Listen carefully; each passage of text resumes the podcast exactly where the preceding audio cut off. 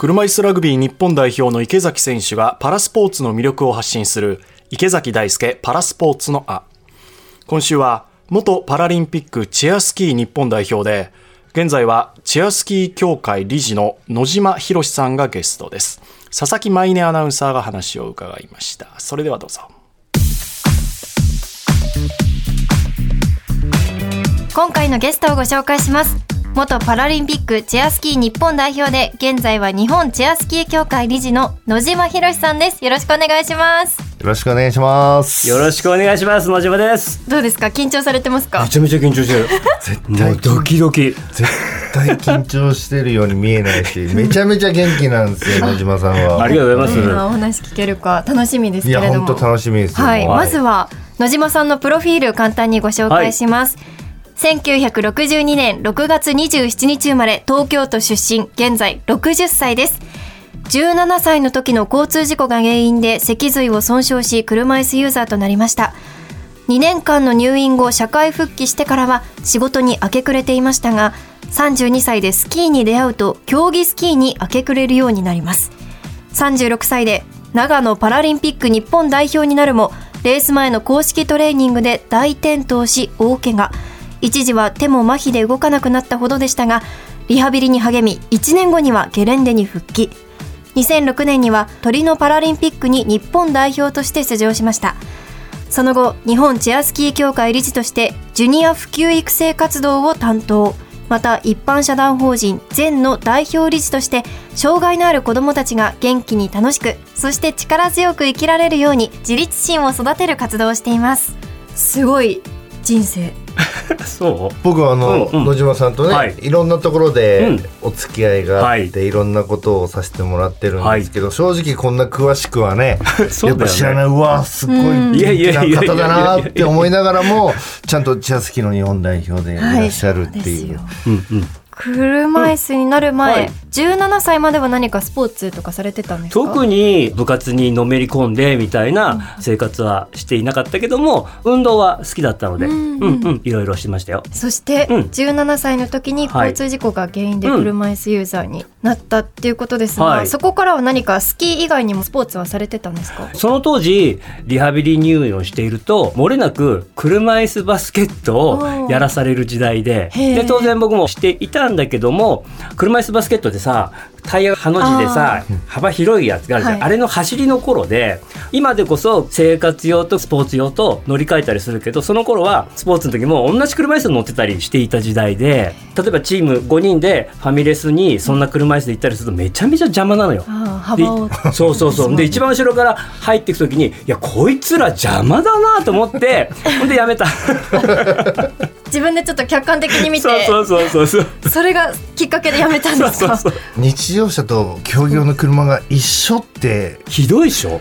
ひどいしだって僕の時代そんなのもうなかったですもん。でその後はもうずっと仕事に明け暮れて、はい。32歳で、えーチェアスキーに出会うんですけどもそれまではスポーツらしいスポーツはしていなかったへね。ー。うんうん。スキーに出会ったなんかはいきっかけみたいのはあったんですか、あのね実はそれよりか4年ぐらい前に兄弟がスキーが大好きだったので車椅子ユーザーでもスキーができるらしいよっていう噂を聞いてきてそもそも僕スキーができるぐらい雪がいっぱいあるところに車椅子で行ったらきっと車椅子の人は動けなくて誰かにお願いをして生活することになるんだろうなと思っててそれが嫌でスキーやろうよやろうって言われたけどいやいい仕事が忙しいからできませんって言って4年間断っていってである日うちの弟がチェアスキーっていうものを雪山で見てそれをどうしたらいいんですかって聞いてきてくれて。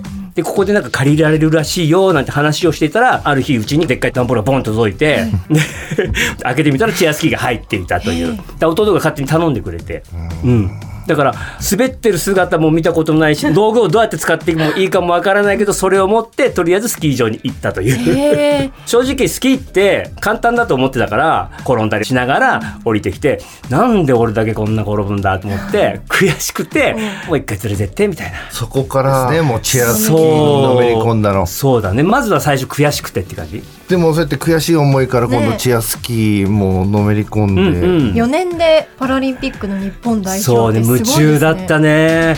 この4年間が人生で一番無我夢中になってたかもしれない。へえもう毎日っていう感じですか？そう。12月になったら車にありったけの荷物入れて北海道で1ヶ月山ごもりするみたいな。へえその頃例えばスキーって左右均等のスポーツだから僕右利きだけど左利きも上手に使えた方がいいだろうと思って左利きで飯食ったりとかあー両方いける左利きで歯磨いたりとかへえへえしてたよ。すごいですね。そこまで体をちゃんと両方使えるように。その頃スキーを教えてくれる人っていなかったから、もう自分で考えるしかないしチェアスキーっていう本物を見たこともないし想像だけで。すごいえじゃあ想像だけで誰も指導者もいなく、うんうん。4年間頑張ってその日本代表になれたとですか？まああの2年目以降とかはアルペンスキーっていう旗を早く滑っていくっていう競技を入っていくんだけど、まあ、それくらいからはその先輩たちの滑りを見たりとかしていてただその頃ってその先輩たちが何か教えてくれるかっていうとそういう時代ではないのでいろんな人の背中を見ながらそうそうそう。もう4年間やってうもん。代表になっていけたってことですよね、そうですね。だからそのくらい夢中になっていてスキーが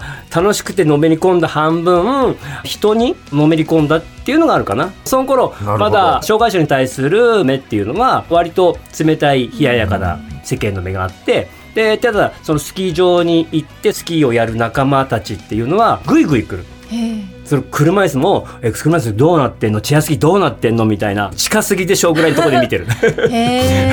腫れ物に触るんじゃなくてこうぐいぐい来てくれるその仲間が大好きでみんなプロスキーヤーと呼ばれるような人たちばかりだったのね。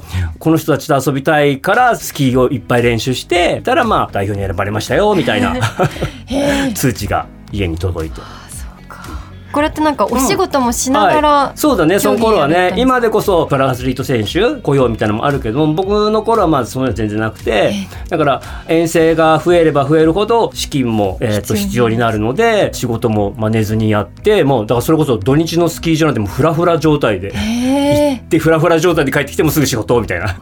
僕たちの頃はまあそれが当たり前だったから、まあ、そういうふうにやってたし、まあ、ちょっと時代が違うっていうだけで、うん。うんまあいい時代になってきてるってことですよね。そうだね。でもうんそうそう、はい。そんだけやっぱ理解がね進んでるからね。いい時代になったなっていうのはやっぱり感じますか？感じる感じる。理解が増えるってどういうことかっていうと我々ってパラスポーツをするだけではなくてするためには普及も必要だしその普及って障害者にだけに普及をするんではなくて健常者にも普及をしないと活動するフィールドが広がらないのよ。雪山って言ったって健常者の人たちがチェアスキーを滑っていいよって言ってくれなければ我々滑れない。長野オリンピック・パラリンピック前まではチェアスキーはダメっていうスキー場もあったのよ。時代があったわけよ。か。へえそうなんですね。だから98年のオリンピック・パラリンピックを機会に長野が全面的に周知をしてくれてでそれが日本全国に広がって今ではまあ断られるとこはないけども、まあ、人の心がパラスポーツに理解をしてくれなければ我々は活動できないよね。その通りですよね。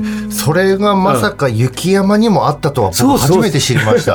知られるっていうのがすごく大切なんですね。そうそうそう。だから今同じ状態が起きてるのがゴルフ。特にグリーンはゴルフ場の命だからそこにカートが上がるとか車椅子が上がるってやっぱタブーなわけよ。でもそこに僕たちはカートなり上がらないとプレーができないからそれも理解がないとできないしっていうところ。うん。なるほど。ゴルフもやってんすか？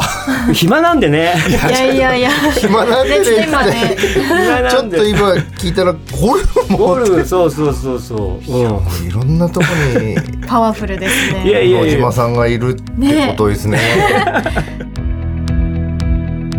込まれるお話ばかり。ねえ。面白い元気な方で。ね 会ってみたくなります。ねえなんかいや佐々木舞音アナウンサー最初にこう経歴紹介してすごい人生ですね。って確かに思うじゃないですか。言う。でもそれをそう？って一言あのこう返せるっていうのはなん。かしかもこれだけ明るく喋れるっていうのは人としてかっこいいなと思います。4回にわたって野島さんをお送りしようと思ってますんではい。お楽しみなさってください。以上池崎大輔パラスポーツのあでした